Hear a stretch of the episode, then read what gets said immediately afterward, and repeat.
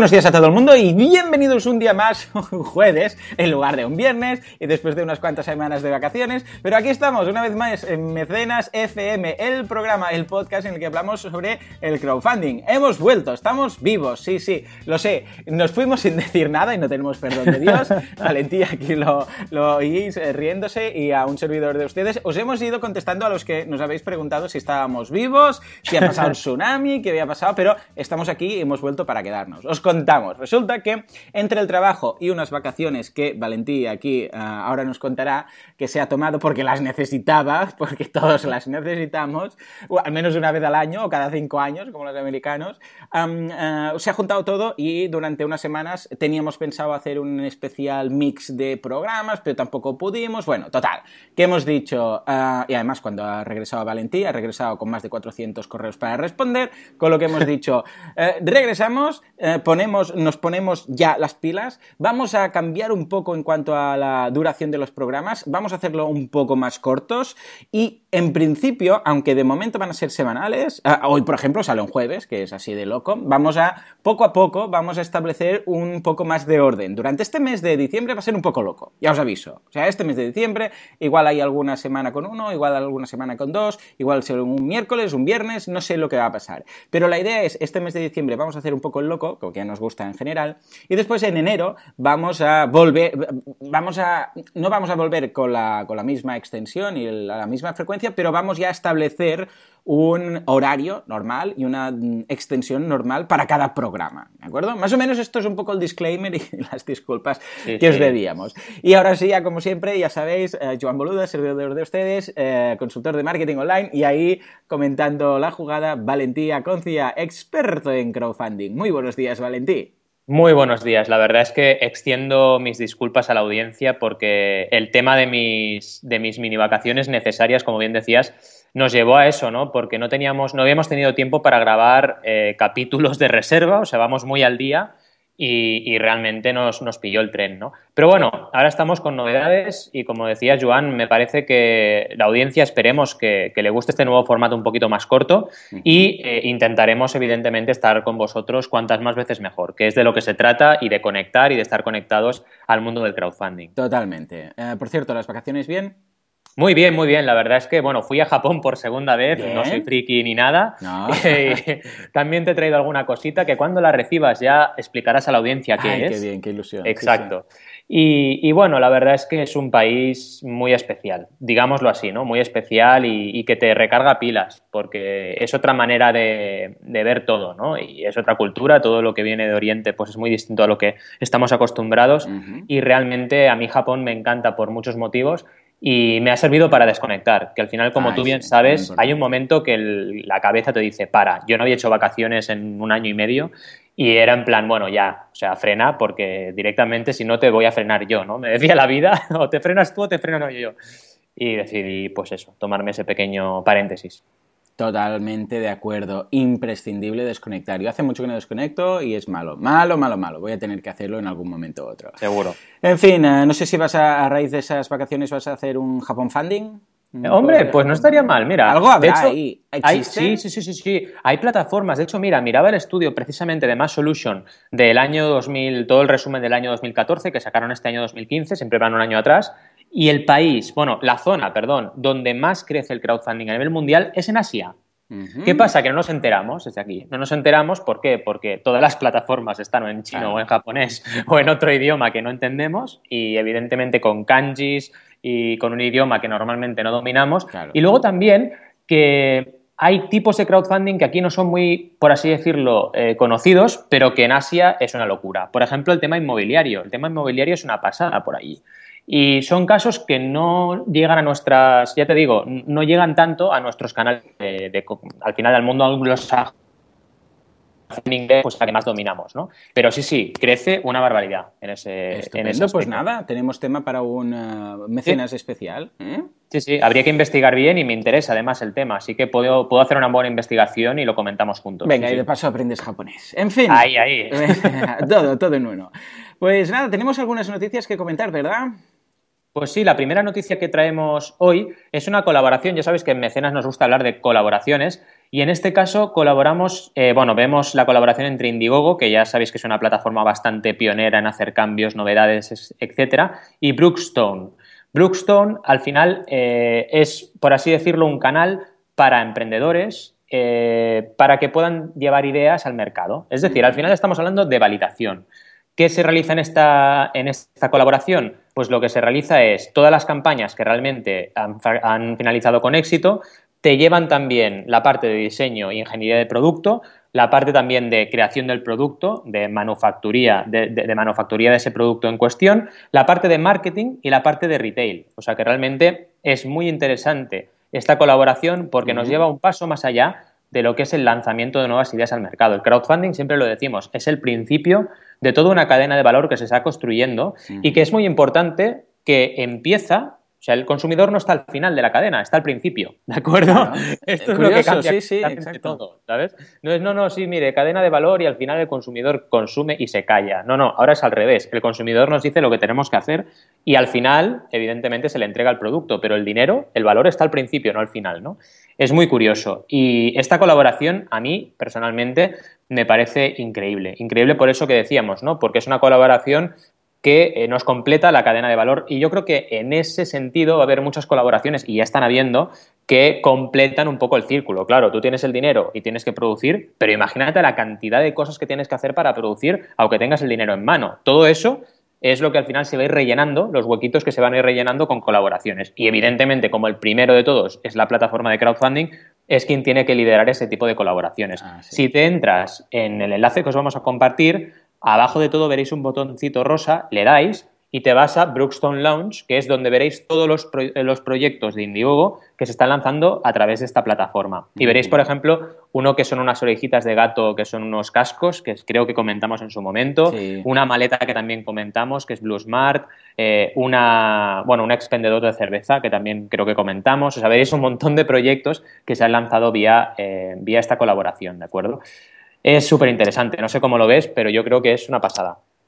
Yo lo veo extraordinario. Todo lo que sea en este tipo de colaboraciones, vamos, eh, sin ningún tipo de duda. Bueno, de hecho, esto está todo relacionado con que lo que decimos desde el primer programa, que el crowdfunding está en pleno proceso, no de expansión, sino incluso de asentamiento porque vamos eh, desde el principio, bueno, eh, a lo largo de todo este año y pico que llevamos ya de programa, que dentro de nada haremos ya dos años de, mecenas, ah, vemos que el crowdfunding ha ido ah, creando raíces en distintos sectores, creando raíces, creando colaboraciones, creando, bueno, ya hemos visto algunas plataformas que han incorporado temas de, de merchandising, ah, temas también con temas de envíos de productos, eh, con bancos. Hemos ido viendo poco a poco muchas colaboraciones y esta es una más, pero yo creo que sin ningún tipo de duda, durante el 2016 hablaremos de muchas más colaboraciones de este tipo ah, en cuanto a crowdfunding. Porque como decimos, es un sector que empieza, es un sector que está en pañales, pero con un futuro brillante. O sea que todo lo que sea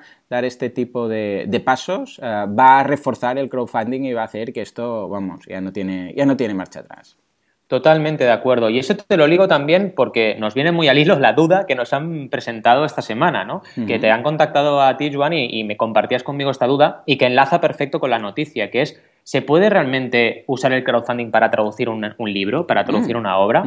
Y es muy, muy interesante lo que nos pregunta este autor y lo ligo con lo que estábamos hablando ahora, la cadena de valor. Es decir, cuando tú eres un autor y tienes un libro traducido a un idioma, eh, bueno, tienes un libro, perdón, escrito en un idioma, eh, ¿Te puedes plantear el crowdfunding para traducirlo? Pues sí que te lo puedes plantear, por supuesto. El tema es, y nos comentaba el, oyente, claro, eh, cuidado con eh, la base de seguidores, él ya lo decía, la base de seguidores que tengas en el idioma que quieras traducir. Muy bien, porque si tú tienes todos tus lectores que están acostumbrados a recibir tus obras en castellano y te vas a saltar el charco, ojo, porque ya no solo es traducirlo. Esto es como lo mismo que cuando la gente me pregunta, oye, lo subo a Kickstarter para, para internacionalizar. Bueno, eh, sí, ya, pero si no comunicas en, Estados Unidos, si no comunicas en, Inglaterra, no te van a comprar allí. Entonces, esto es igual. Si tú no tienes una comunidad o no empiezas a trabajar tus contenidos en inglés y luego haces un libro, no vas a tener masa crítica para que te financien esa traducción.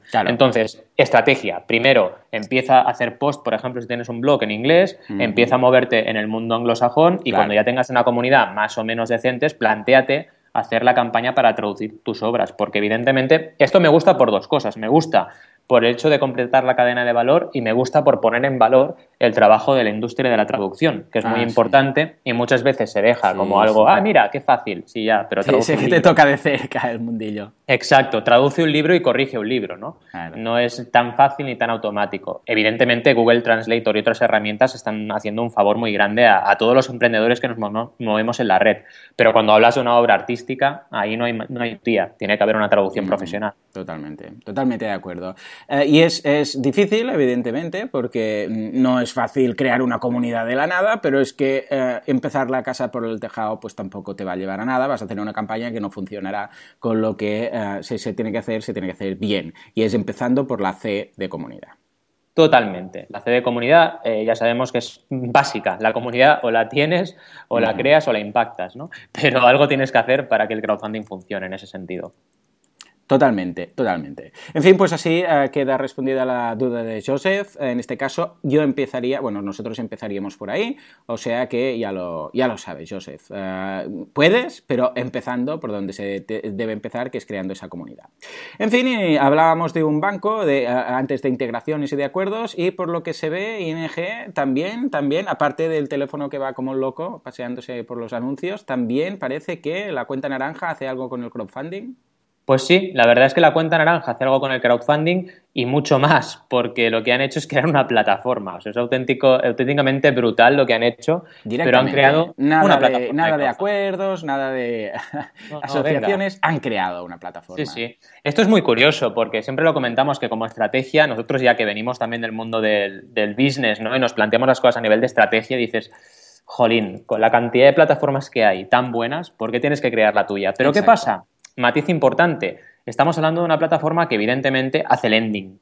Entonces, ah, ahí está, claro, cuando tú, claro, cuando tú hablas de un lending, pues sí que tiene sentido que el banco eh, quiera poner ahí su, cuña, ¿no? Porque al final es su negocio, es un negocio, ha sido su negocio durante añares y ahora pues está viendo cómo eh, las plataformas de lending pues ocupan ese espacio ¿no? de mercado y no supongo que evidentemente deben estar preocupados y, quieren innovar. Y ING mm. sabemos, yo por ejemplo soy usuario de ING y estoy encantado con ellos.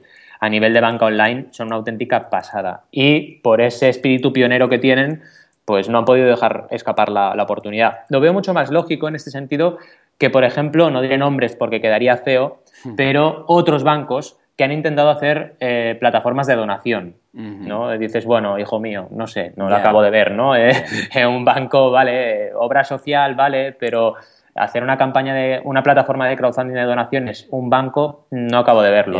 Pero en cambio, si estamos hablando del, mercado al final financiero y del mercado de lending, sí que lo veo bastante lógico, ¿no?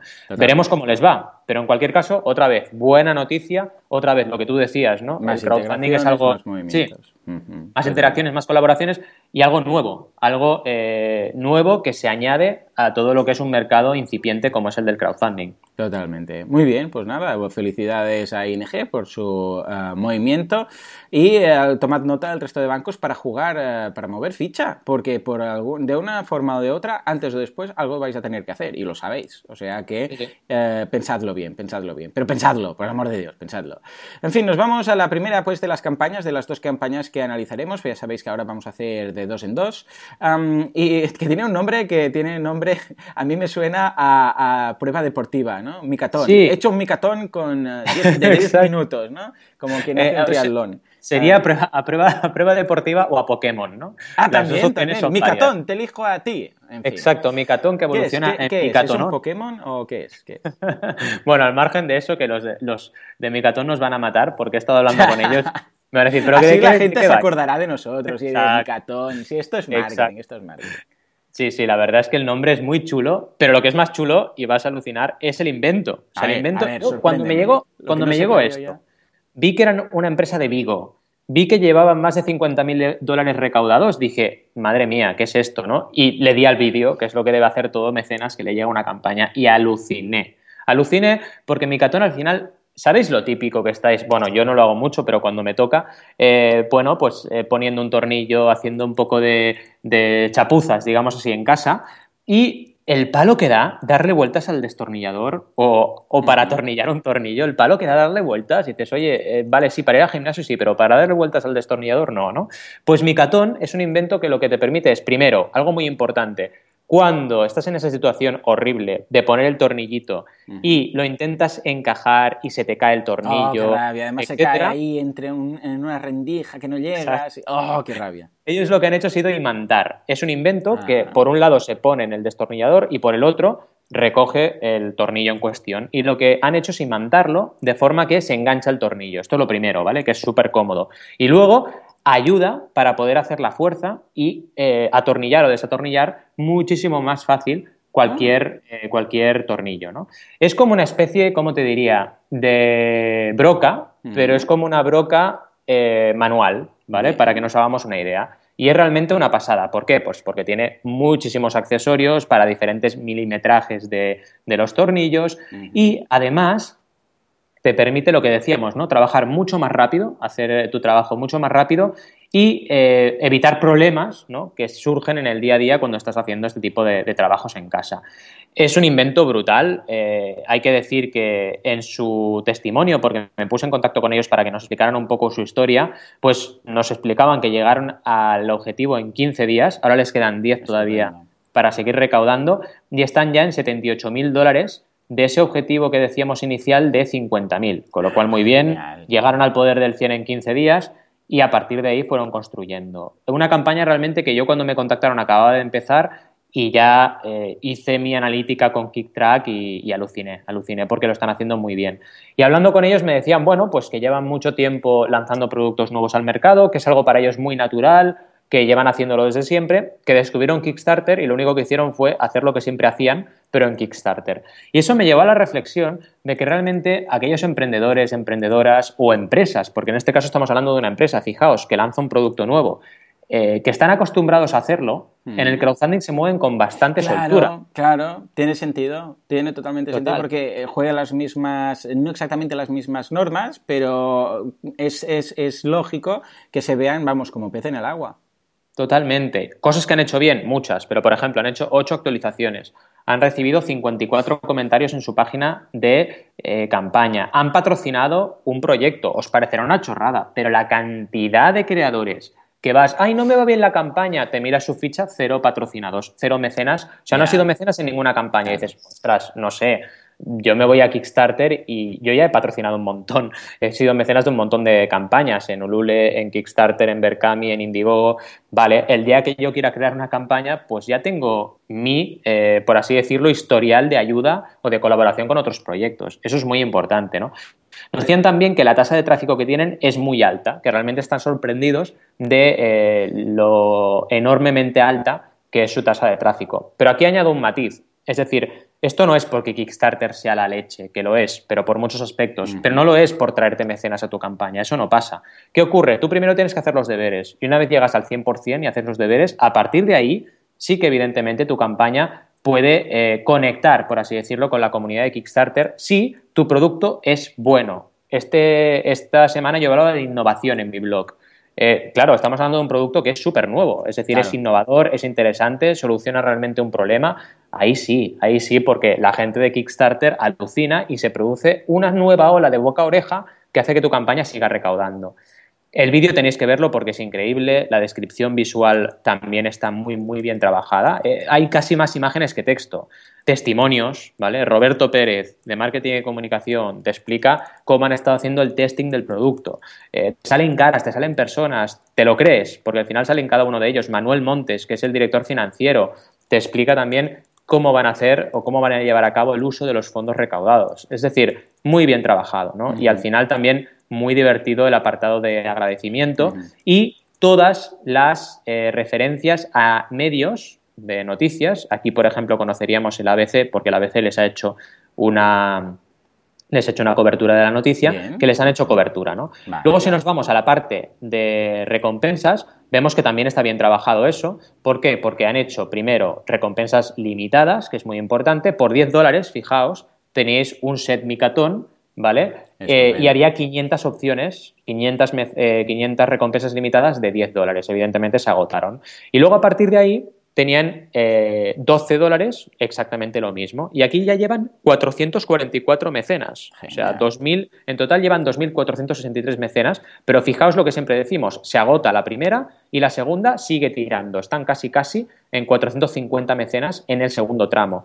Por 15 dólares tenían, eh, además del Micaton Set, eh, una, una, opción para tener más diferentes como te diría, más diferentes medidas. Estaba pensando en sizes, medidas para poder aplicar el micatón a diferentes tornillos que también se agotaron porque eh, estaban limitadas estas a solo 40 unidades, ¿de acuerdo? En definitiva, han llevado una estrategia de recompensas limitadas y exclusivas que se han ido agotando y han dado lugar a la recompensa normal, la base, que como veíamos tienen una gran eh, también eh, cabida en, todo lo que es la comunidad de mecenas. Cuando se agota realmente una recompensa, se genera un efecto reclamo hacia eh, la recompensa del tramo posterior. Y muy bien trabajada también en ese sentido. Las recompensas llegan hasta un máximo de 100 dólares que te dan dos set micatons. Fijaos que aquí no han hecho ni distribuidores, no han hecho ni packs de muchísimos micatón, porque aquí solo hay un pack de dos. Se han ido bastante a algo bueno, algo muy orientado al consumidor. Y les ha funcionado, porque al final este invento es ideal para hacerte tus bricolajes en casa. Totalmente. Me gusta mucho la campaña, la verdad. La, es curioso porque la, bueno, el diseño es muy... Es llamativo en el sentido que no es muy fancy, podríamos llamar, no, mm. es muy fashion, pero es muy cómodo, es muy práctico, lo ves claro. Ves las recompensas, 1, 2, 3, 4, 5, claro, lo ves muy industrial, pero en parte y está bien que sea que lo veas como industrial, porque es un producto industrial, ¿no? Eh, y, lo ves claro, lo ves claro.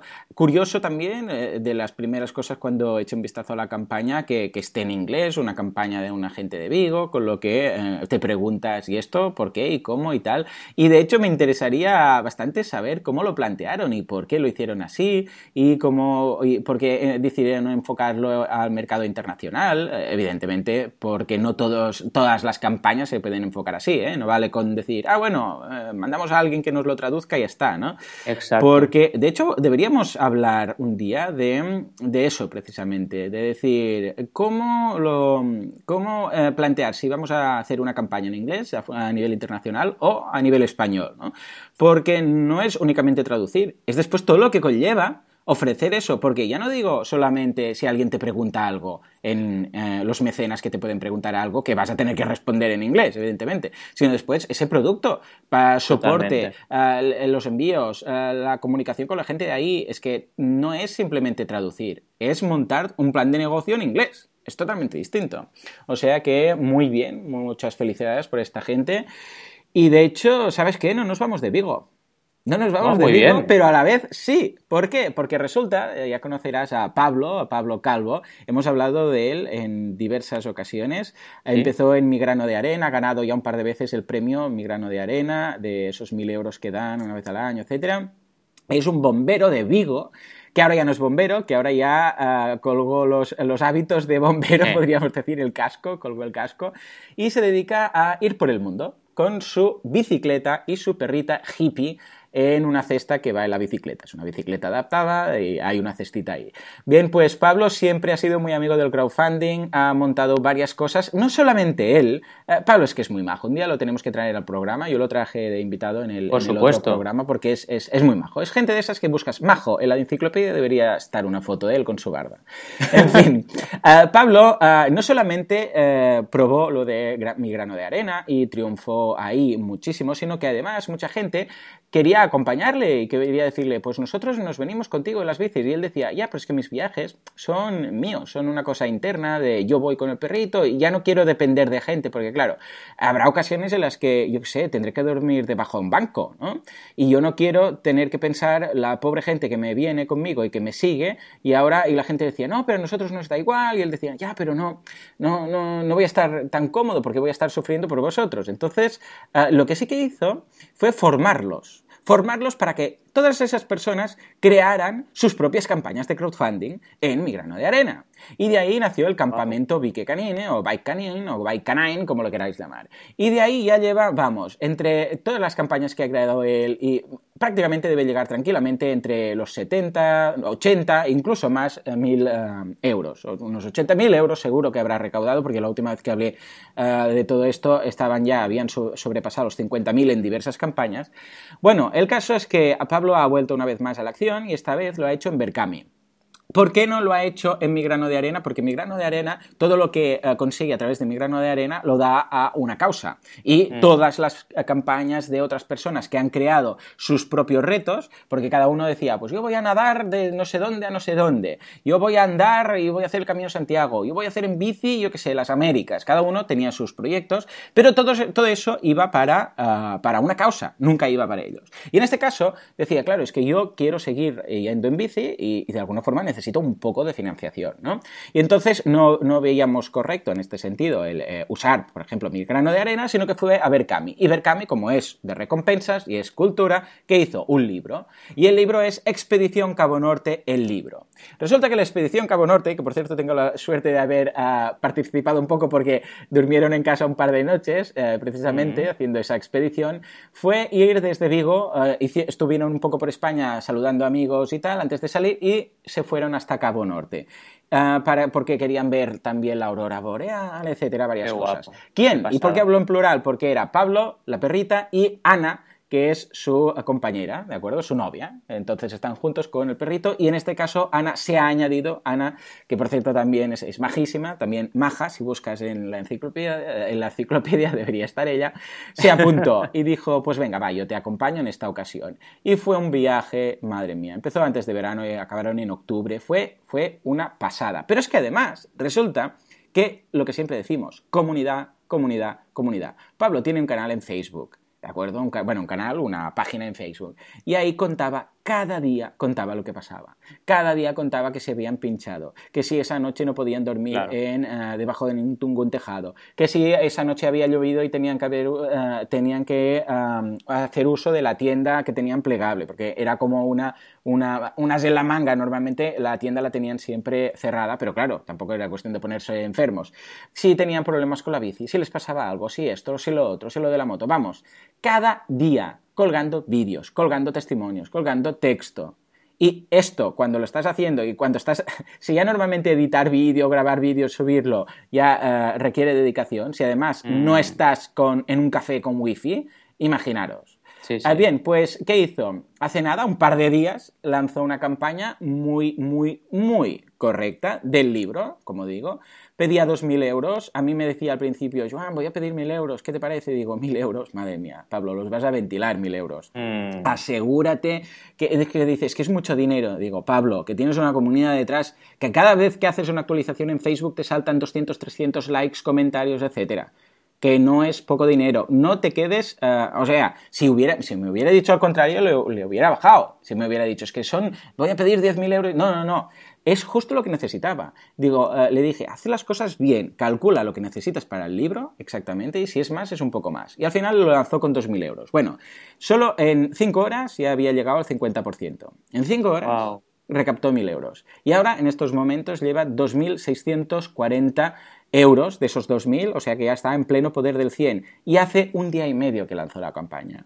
O sea, esta campaña se augura un exitazo. Y desde aquí lo digo, ir a Berkami, buscad Cabo Norte en el buscador, os dejamos de hecho el enlace en las notas del programa, porque es una campaña muy, muy chula. Bueno, ya os hablaría, es que Podríamos analizarla, os voy a decir básicamente que a nivel de recompensas hay el libro, evidentemente, la versión PDF, la versión física, y después también hay algo de merchandising, como por ejemplo la camiseta eh, con el eh, eslogan No importa el destino, porque realmente el destino era Cabo Norte, pero era lo de menos, era el viaje en sí, con la silueta de hippie, que es la perrita sin mm. rabo, por cierto, que tiene, que tiene Pablo. También hay una taza, un regalo sorpresa, e incluso hay eh, una, una recompensa de 200 euros de un único dibujo original para la campaña de crowdfunding hecho a mano por Pablo, que también ha volado.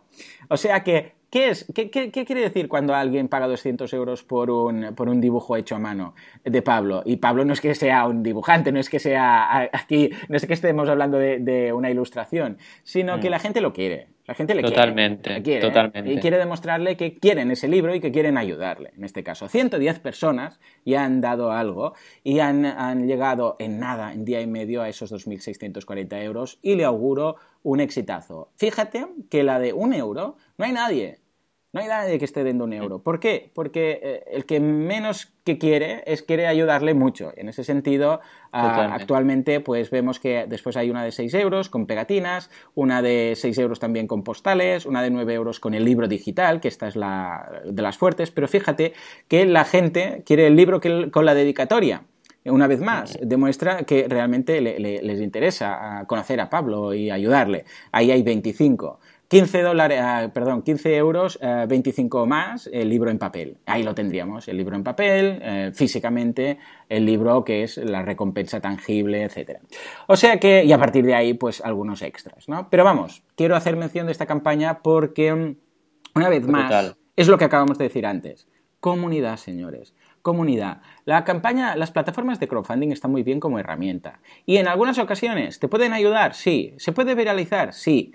¿Puede ser que gracias a su newsletter? Sí. Si no, decimos que no. Pero sin tu comunidad, es que suene la flauta. Es comprar un. Es como decir, voy a comprar un, número, un décimo de lotería porque así me toque mm. hacerme rico. No, no, no.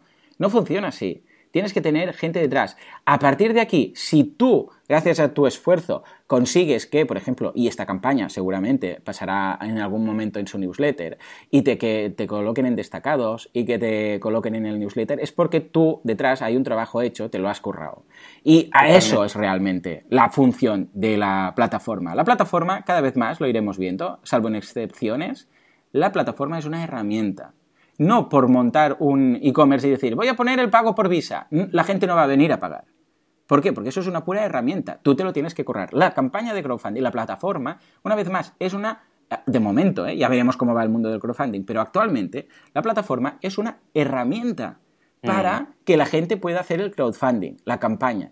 Pero ya está, no esperes que por salir en Berkami, en Kickstarter, en donde sea, y esto lo hemos dicho desde el principio, y yo al principio no lo veía claro, pero a medida que he ido trabajando con, contigo, Valentí, uh, y tú ya me lo decías desde el primer día, es una pura herramienta. Tú mm. tienes que poner el trabajo, tú tienes que poner la comunidad.